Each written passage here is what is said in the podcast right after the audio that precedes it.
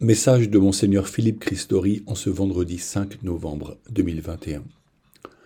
Que s'est-il passé depuis mon dernier message? La semaine passée, une grande joie me fut donnée de vivre un pèlerinage magnifique avec 25 catéchistes et religieuses du diocèse.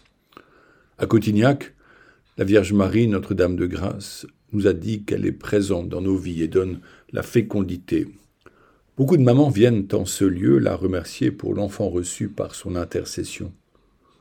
En 1660, son époux Joseph est apparu en ce lieu à un paysan, lui disant de soulever une énorme pierre afin de découvrir une source d'eau pour ses bêtes.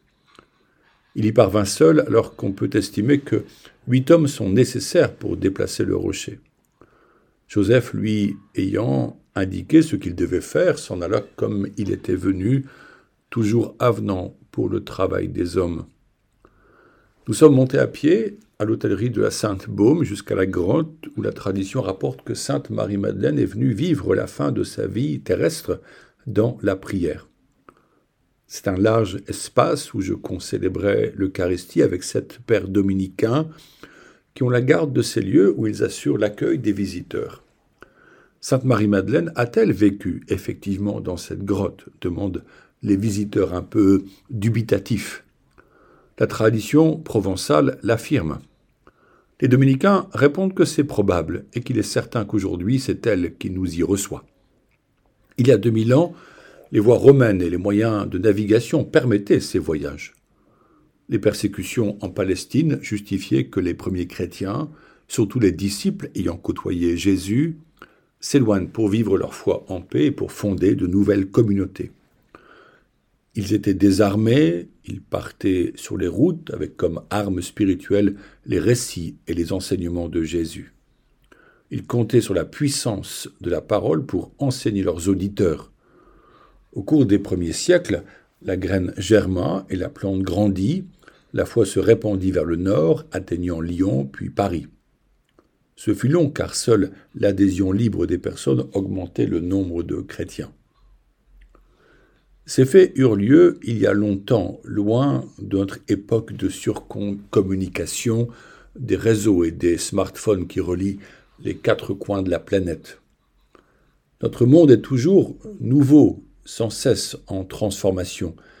C'est pour cette raison que nous nous attachons à l'héritage reçu, les saintes écritures, la tradition de l'Église qui s'approfondit depuis 2000 ans, le magistère de l'Église, c'est-à-dire les évêques, les saints et les théologiens.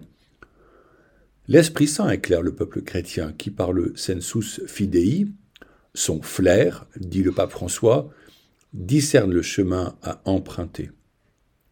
Ensemble et de tous états de vie, nous sommes à l'écoute des motions du Saint-Esprit pour nous guider sur les nouveaux sommets de la foi, nous laissant entraîner vers des lieux où nous ne pensions pas aller, vers des personnes qui nous sont inconnues. Là est le projet de la synodalité. L'Esprit Saint donne de vivre une aventure en nous orientant sur ces routes nouvelles. Par sa lumière, nous vivons notre relation à Jésus-Christ selon des formes renouvelées, à l'écoute des cultures nouvelles qui sont celles de, de, nos sociétés contemporaines à qui Jésus nous demande d'annoncer son évangile. La parole divine demeure et nous inventons des médias nouveaux pour la communiquer à ce monde que Dieu désire rejoindre et sauver. Il me semble que la mission devient palpitante si nous sommes disposés à l'aventure de la foi. Pour marcher sur cette route, notre nourriture est l'Eucharistie reçue à la table du Seigneur. Ô Seigneur, donne-moi de ce pain-là que je vive. Ce moment ecclésial vécu lors de ce pèlerinage à l'école des saints fut marqué par une profonde communion. Comment était-elle possible? Certes, les participants sont catéchistes et partagent une même mission. Dès le premier jour, dans le bus, nous avons fait l'expérience féconde de la Lectio Divina, méditant seul, en silence, le passage de la femme courbée depuis 18 années que Jésus guérit un jour de sabbat. Plusieurs partagèrent le soir qu'ils se reconnaissaient dans cette femme courbée que Jésus venait nous redresser. Cette expérience fut très heureuse. Par sa parole, Jésus nous rejoint et il le fait de manière plus particulière encore pour ceux qui, comme cette pauvre femme, ne sont pas considérés. Jésus voyait souvent ce que les autres ignoraient. Il reconnaissait leurs souffrances et discernait leurs besoins. Il les guérissait sans rien exiger d'eux. Son amour les atteignait. Alors que ce message vous parvient, nous, évêques de France, sommes à Lourdes pour prier, consulter, réfléchir et décider. On nous demande de prendre des mesures fortes et rapides suite au rapport de la SIAZ sur les abus. Ceux qui souffrent depuis des décennies nous le disent ouvertement. Mardi dernier, cinq personnes victimes ont longuement témoigné de leur souffrance. Ils citèrent l'épisode où Jésus dit à l'aveugle Bartimée Que veux-tu que je fasse pour toi? Et Bartimée reçoit une vie nouvelle. Les recommandations de la commission ont été pensées en vue d'un plus grand bien. Maintenant, c'est le Saint-Esprit que nous invoquons pour comprendre les priorités. Ces victimes demandent à vivre en paix, elles nous le disent, personne dans l'Église ne peut les ignorer. Aussi, nous avancerons à l'écoute des victimes et des fidèles chrétiens, chacun pouvant aider pour construire, en nous laissant éclairer par le Seigneur et en discernant en Église les choix à poser. Écouter l'Esprit dans le temps lui permet de nous surprendre et de nous enseigner, comme il le fit dans la vie des saints et des saintes. Il faudra encore du temps pour écouter les victimes, que j'invite à se manifester. Il faut aussi du temps pour pardonner, quand cela sera possible. Bien entendu, se donner du temps ne peut être un prétexte pour ne pas faire ce qu'il faut faire. Notre Église est meurtrie par les faits révélés, nous demeurons en communion auprès de Jésus-Christ, car le mal ne nous séparera pas, afin de pouvoir, dans l'avenir, continuer à annoncer le royaume de Dieu. Je prie le chapelet pour chacun de vous à la grotte de Lourdes. Crucifié, alors qu'il vivait les dernières minutes de son agonie, Jésus demanda aux disciples Jean de prendre Marie comme mère et à sa mère d'accueillir Jean comme son fils. Jean représentait tous les disciples que nous sommes. Prendre Marie chez soi est un appel urgent.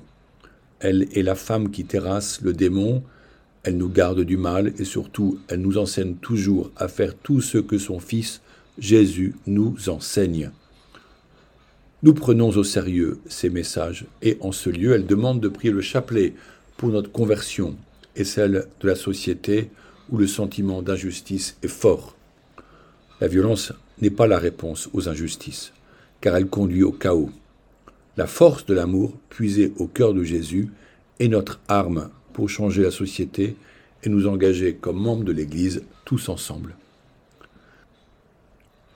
Je vous propose de prier Notre-Dame à nouveau avec le Père de Grand Maison. Sainte Marie, Mère de Dieu, gardez-moi un cœur d'enfant, pur et transparent comme une source Obtenez-moi un cœur simple qui ne savoure pas les tristesses, un cœur magnifique à se donner, tendre à la compassion, un cœur fidèle et généreux, qui n'oublie aucun bien, ne tienne rancune d'aucun mal. Faites-moi un cœur doux et humble, aimant sans demander de retour, joyeux de s'effacer d'un autre cœur devant votre divin Fils. Un cœur grand et indomptable, qu'aucune ingratitude ne ferme, qu'aucune indifférence ne lasse. Un cœur tourmenté de la gloire de Jésus-Christ, blessé de son amour et dont la plaie ne guérisse qu'au ciel. Amen.